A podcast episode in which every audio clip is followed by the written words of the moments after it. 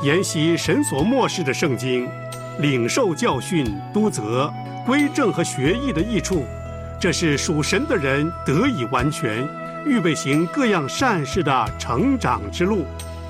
欢迎收听《真道分解》。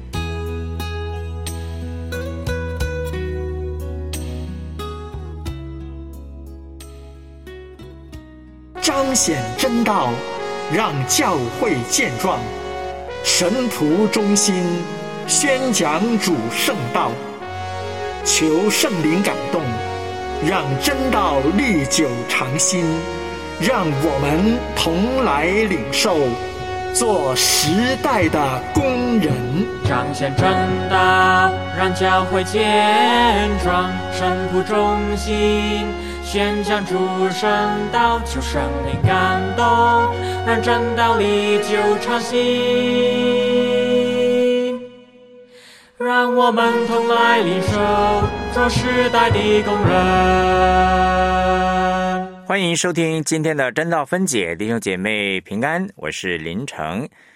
还是要鼓励大家呢，这一次我们一起查考的经文是提摩太后书。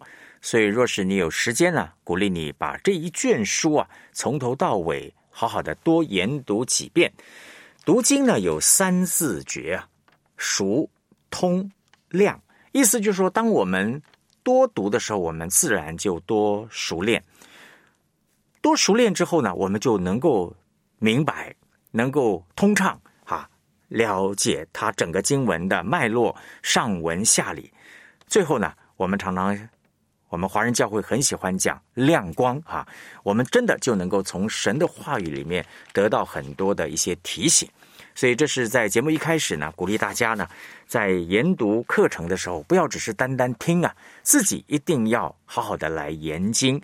在幕后的世代呢，我们真的需要靠着神的恩典，在真道上能够站立的稳。特别在提摩太后书，在往后我们也会谈呢。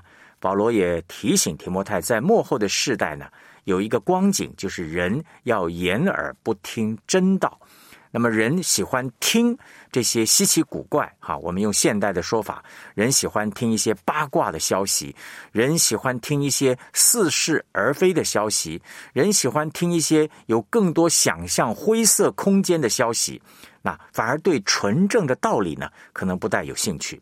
但是求神帮助我们，让我们呢透过真道分解，还有我们自己每一天的灵修、读经、祷告，我们看重神的话语，也让我们自己的信仰根基呢，能够真的在神的话语上站立得稳。好，今天呢，我们要一起继续来查考提摩太后书的第一章。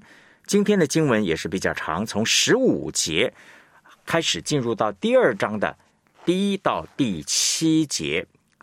那这是非常著名的。保罗一方面提到当时所面对有一些人离弃，但是呢，保罗仍然鼓励提摩太做耶稣基督的精兵。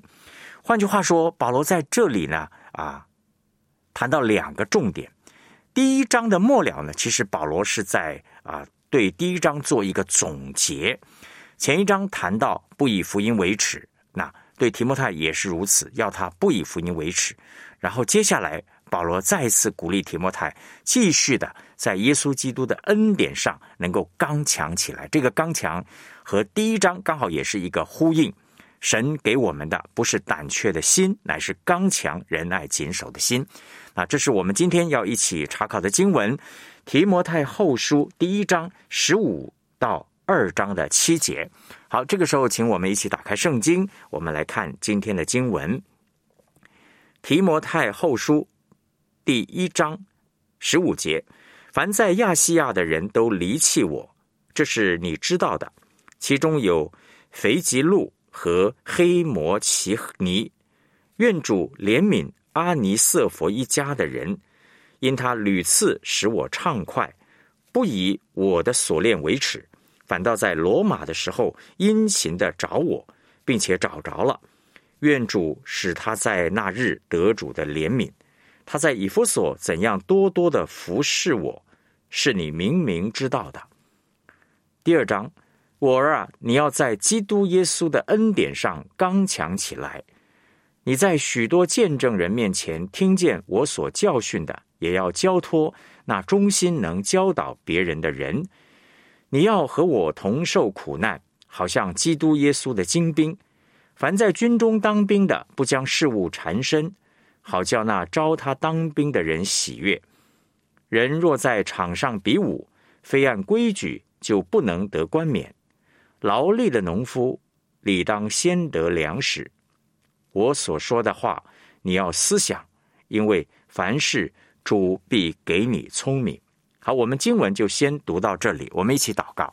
天父，我们谢谢你继续带领我们在你的话语上来学习，帮助我们知道怎么样在这样一个弯曲背谬甚至一个困难的时代当中，我们靠着你的恩典，我们不以福音为耻，甚至我们可以一起，好像效法保罗和提摩太一样，为福音可以同受苦难。我们也相信你会加给我们力量。帮助我们在耶稣基督的恩典上，我们也能够刚强起来。借着我们生命的见证，借着我们的侍奉，来祝福我们身边的人。谢谢主垂听我们的祷告交托，靠耶稣基督的圣名，阿门。好，今天呢，我们看在这里呢，是一个非常鲜明的一个对比。保罗一方面提醒提摩太要刚强，那么。上次我们谈到第一章啊，快结束的时候，保罗特别劝勉提摩太呢，要刚强，不以福音为耻，而且呢，要甘心和保罗同受苦难。那保罗也提醒我们在第一章上次我们谈到呢，救恩不是出于人的工作，而是神的恩典。保罗在第一章特别提到这个恩典的时候呢，他说这个恩典是万古之先在基督耶稣里赐给我们的。在第一章第九节的末了，这个恩典是万古以先在基督耶稣里赐给我们的，而借着救主基督耶稣的显现，才表明出来。保罗再一次说，是借着这个福音。上次我们谈过，是借着福音把那不能坏的生命彰显出来。所以保罗借此呢，再次来安慰、来鼓励提摩太。但是呢，在第十五节开始呢，保罗就说到当时他所面对的一些处境和光景，也让提摩太呢自己心里好像有一些的预备。保罗在这里先谈到这个背弃。他说：“凡在亚细亚的人都离弃我。这个亚细亚呢，大概是在今天小亚细亚的西部，是属于这个罗马的一个省份，首府呢就是在以弗所。那在这个当中呢，特别提到了两个人，斐吉路和黑摩奇尼。那为什么这两个人会离弃呢？那保罗说，这两个人离弃我。”当然有可能就是惧怕，还有可能面对的逼迫，可能他们为了自身的安全而离弃他。弟兄姐妹，这里给我们一个提醒：有的时候我们面对一些困境难处的时候，我们真的会发现，有的人就是因为这些困境苦难而离弃。但是呢，保罗没有花太多的篇幅去解释，或者是去责怪这两个人为什么要离弃，好像背弃了信仰，甚至去定他们的罪。保罗只是在陈述一个事实，就是在苦难的当前，在困境的当下，弟兄姐妹会有一种情形，就是有人会离弃的。弟兄姐妹，今天有的时候我们自己在侍奉的中间，何尝我们不也曾经经历过这样的事情吗？也许不一定是一些苦难，有的时候是我们生命中间的一些不顺遂。比方很多基督徒啊，他本来信主，可能信仰的根基不是很深。啊，面对一些苦难，可能面对一些疾病，他觉得神不听他的祷告了，他就离弃了信仰，啊，不再去教会了，甚至呢就不再信了。有的时候在听众中间，弟兄姐妹，我们也发现很多人一开始信，好像充满热心，但是当苦难逼迫来到的时候，马上就离弃了信仰。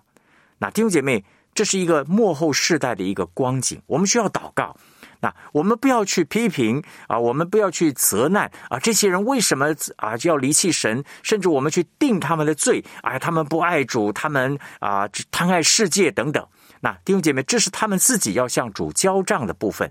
对于我们来说啊，我想这是一个提醒啊，保罗在这里说，凡在亚细亚的人都离弃我，表示说，可能不只是这两个人呢，可能有很多教会的当时的这些弟兄姐妹已经觉得，哎呀，为福音要受苦难，甚至做监牢，像保罗一样，哎呀，真的可怜呐，这个信仰没有什么太大的价值，不如放弃了。弟兄姐妹，今天有的时候我们信耶稣，如果我们只是为着好处，为着只是消灾免祸的话，那弟兄姐妹，可能我们常常应该自己问自己。这个和外邦拜偶像的人有什么不一样呢？所以保罗在前面劝勉提摩太要不以福音为耻。那但是保罗呢，接下来就特别提到了一个对比，就是阿尼瑟佛的忠诚。那保罗说：“愿主怜悯阿尼瑟佛一家。”这个阿尼瑟佛他使我的心畅快，他不以锁链为耻。那弟兄姐妹，这是一个另外一个典范，一个榜样，不以福音为耻，一个忠诚刚强的一个特质。过去在以弗所啊，保罗特别提到这个阿尼瑟佛，他多多的服侍保罗，而现在呢，他也殷勤的找到保罗。他不只是服侍，当他知道啊，保罗好像啊被抓了，关在监牢里，但不知道在哪里，但是他心中挂记。主的仆人，他想尽各样的方法去找他，结果真的给他找到了。所以保罗在这里是说明一个对比，弟兄姐妹称赞阿尼瑟佛不以福音为耻，为着这个榜样再次来鼓励提摩太啊。虽然在苦难的中间，弟兄姐妹有的时候我们会觉得孤单，但是仍然有一些人，他们仍然为福音能够持守。求主帮助我们，让我们在信仰的路上，我们真的也能够效法阿尼瑟佛，多多的效法阿尼瑟佛。在侍奉的路上，我们真的不以福音为耻；在侍奉的路上，我们可以与人一起在福音的事上同受苦难。那这是我们。很简短的把十五节到第十八节呢，我们先做一个浓缩啊，做一个讲解。我们休息一会儿，待会儿回来呢，我们就要进入第二章开始一个非常鲜明的一个主题。保罗特别谈到的，做基督耶稣的精兵，也让我们能够从当中有所学习。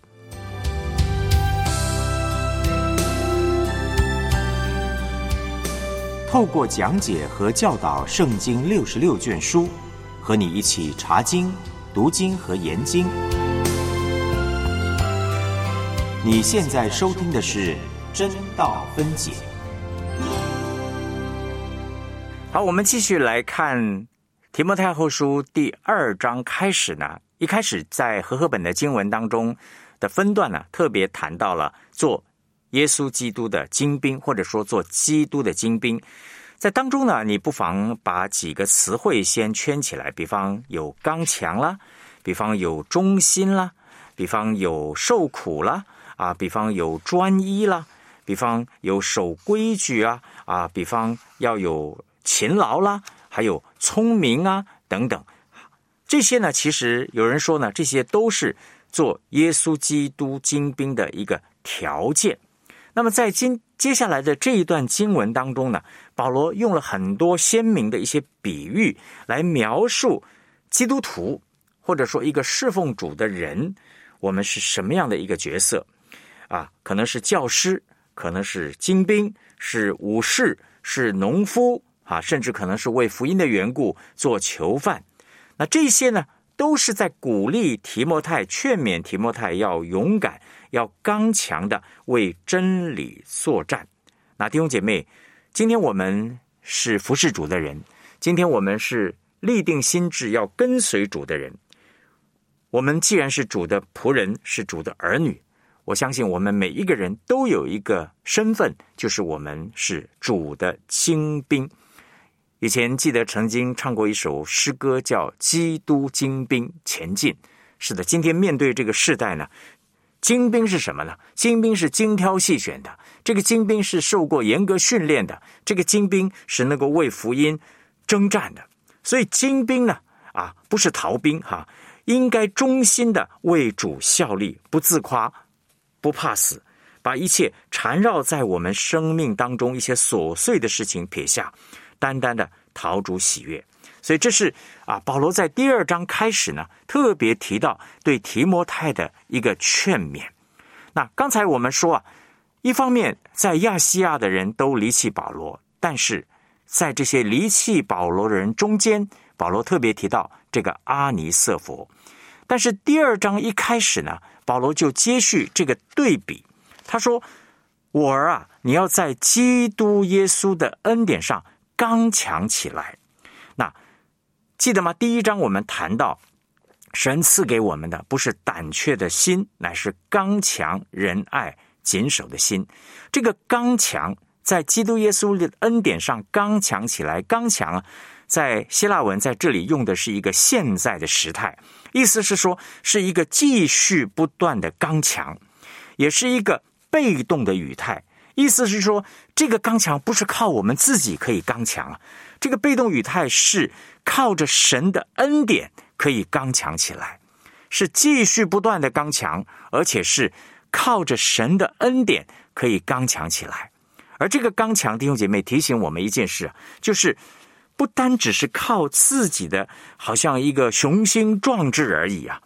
但是保罗提醒，不是靠自己的血气我们可以刚强，而是在基督耶稣的恩典当中，靠着他，靠着神，靠着圣灵所赐给我们的那个刚强仁爱谨守的灵，我们可以刚强起来。而借着这个恩典，或者说在恩典当中，保罗说啊，在基督耶稣的恩典里。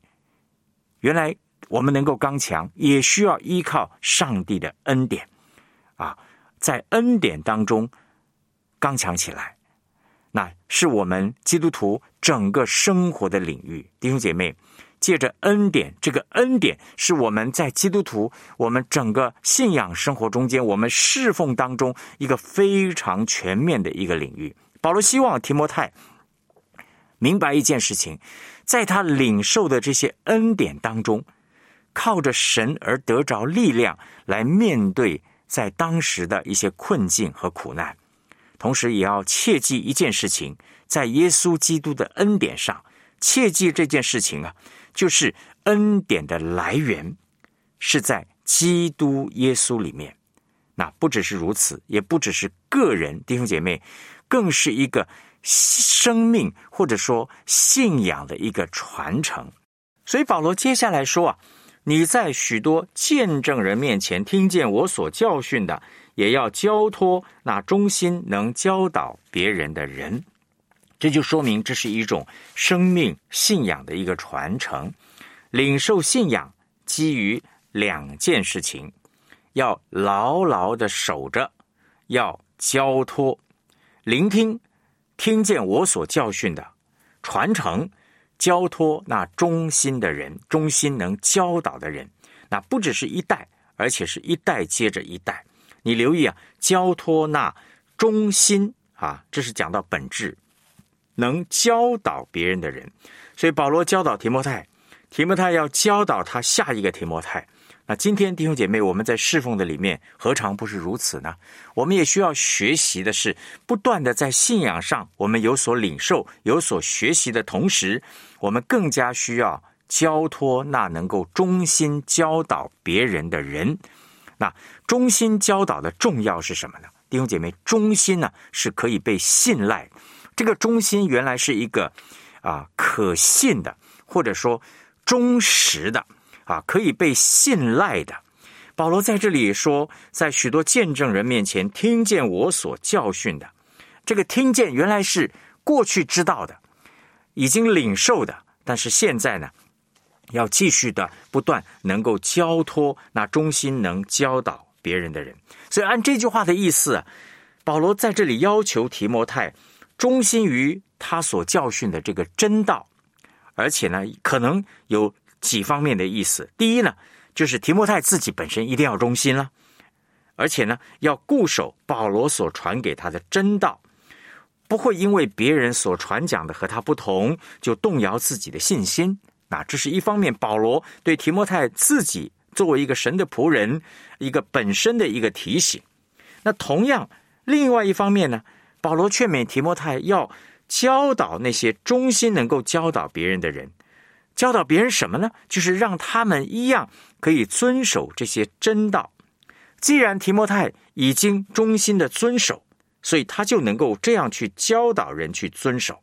不但教导别人遵守，而且呢，能够交托那忠心或者说可以信赖的那些人，让他们能够教导别人，那让他们把这个真道继续不断的传扬，让更多忠心的人一起来遵守。所以你留意在这里就有一个非常有意思的就是栽培的工作，在教会里面弟兄姐妹，我们真的需要看重栽培的工作，信仰呢绝对。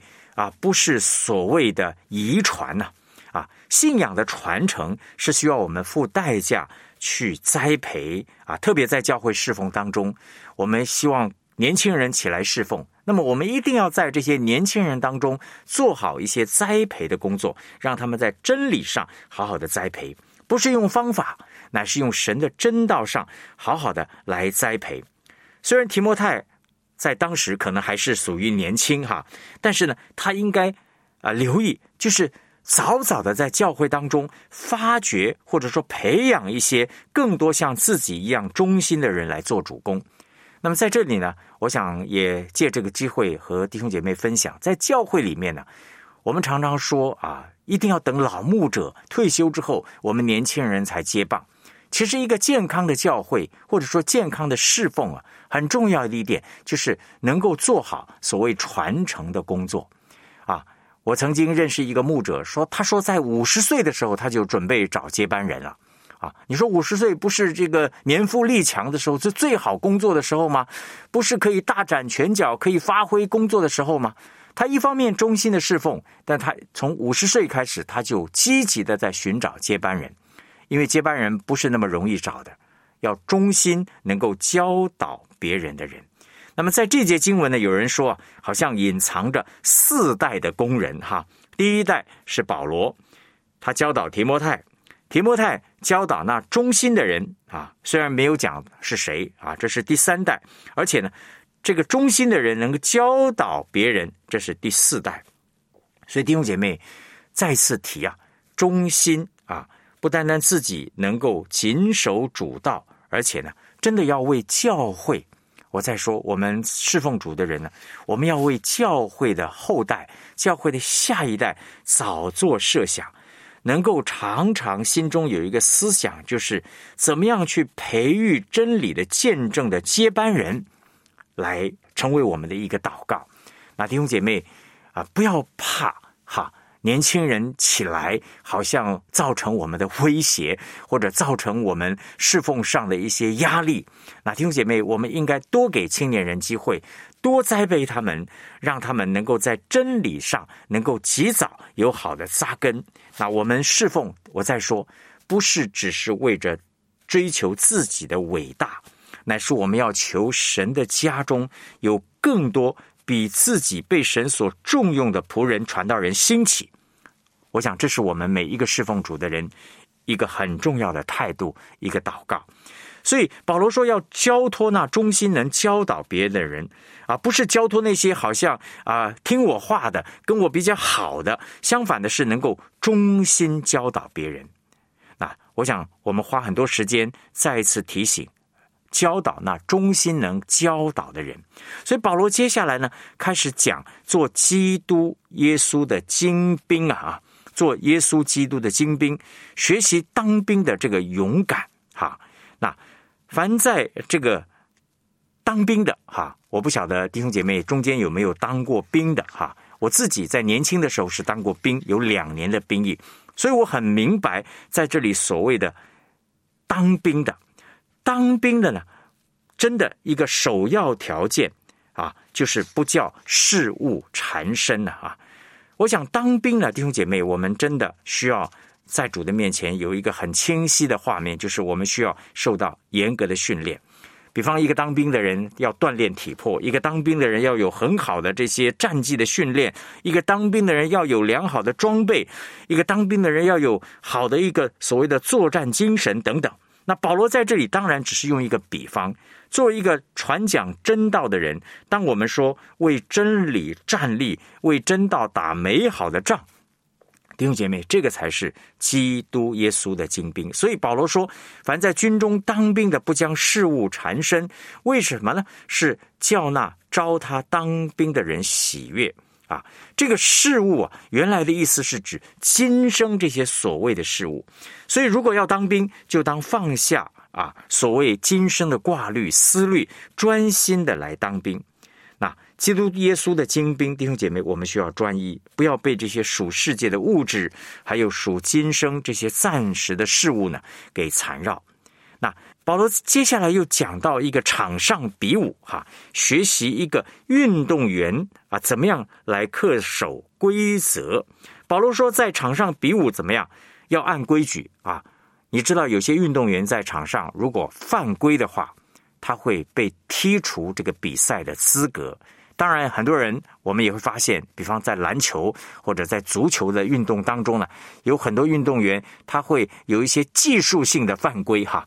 但是呢，啊，基督徒，我们侍奉主的人弟兄姐妹，保罗在这里给我们一个画面，要按规矩啊，要按规矩。弟兄姐妹，做一个运动员在场上比武的，我们要学习呢规矩，按规矩啊来。好好的来持守我们自己的角色。那弟兄姐妹，当然场上比武只有一个目的，就是要胜利。那同样，今天在服侍主的工作上，我们必须尽一切的身心才智，毫无保留的来侍奉。那我们不可能好像一个在公园散步的人，随随便便的走啊，就啊，好像觉觉得工作就可以结束了。那场上比武要按运动员恪守规则，还有学习。劳力的农夫，那我想这节经文我们很容易明白。保罗说：“劳力的农夫理当先得粮食。”这个劳力的农夫呢，在文理圣经呢，把它翻译作勤劳的农夫。换句话说，弟兄姐妹，懒惰的人、勤劳的人，这是一个非常鲜明的对比。农夫的工作呢，真的不像坐办公室里面那样的一个工作哈，朝九晚五，他是要用劳力的。那不肯用力的，不肯去啊开垦荒地的，那弟兄姐妹不会有好的收成，不是吗？这个劳力是先得粮的一个理，懒惰是贫穷的一个理，道理的理哈。所以基督徒如果懒惰，如果我们不追求，不肯在主的话语上用心，而又想要先得粮食的话，弟兄姐妹，这是一个很难以想象的逻辑，不是吗？所以求神帮助我们，让我们呢，在保罗的这些比喻里面，精兵啊，场上比武的啦，这些劳力的农夫啊，各方面我们能够学习。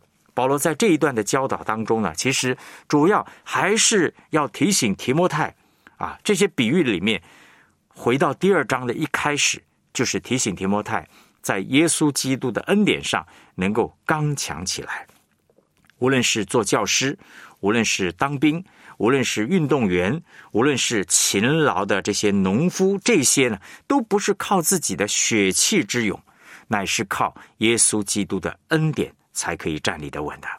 所以求神帮助我们。好，今天呢，我们就和大家一起查考到这儿。下一次呢，我们就会继续进入提摩太后书第二章的第八到十三节的经文了。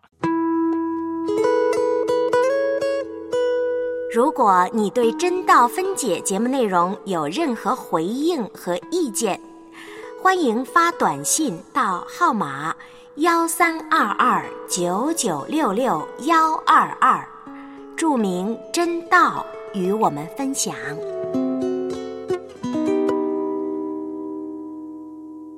主，求你保守我的心，我的意念，是我能够。遵行你旨意，我愿将你话语深藏在我心，走路上的光，成为我脚前。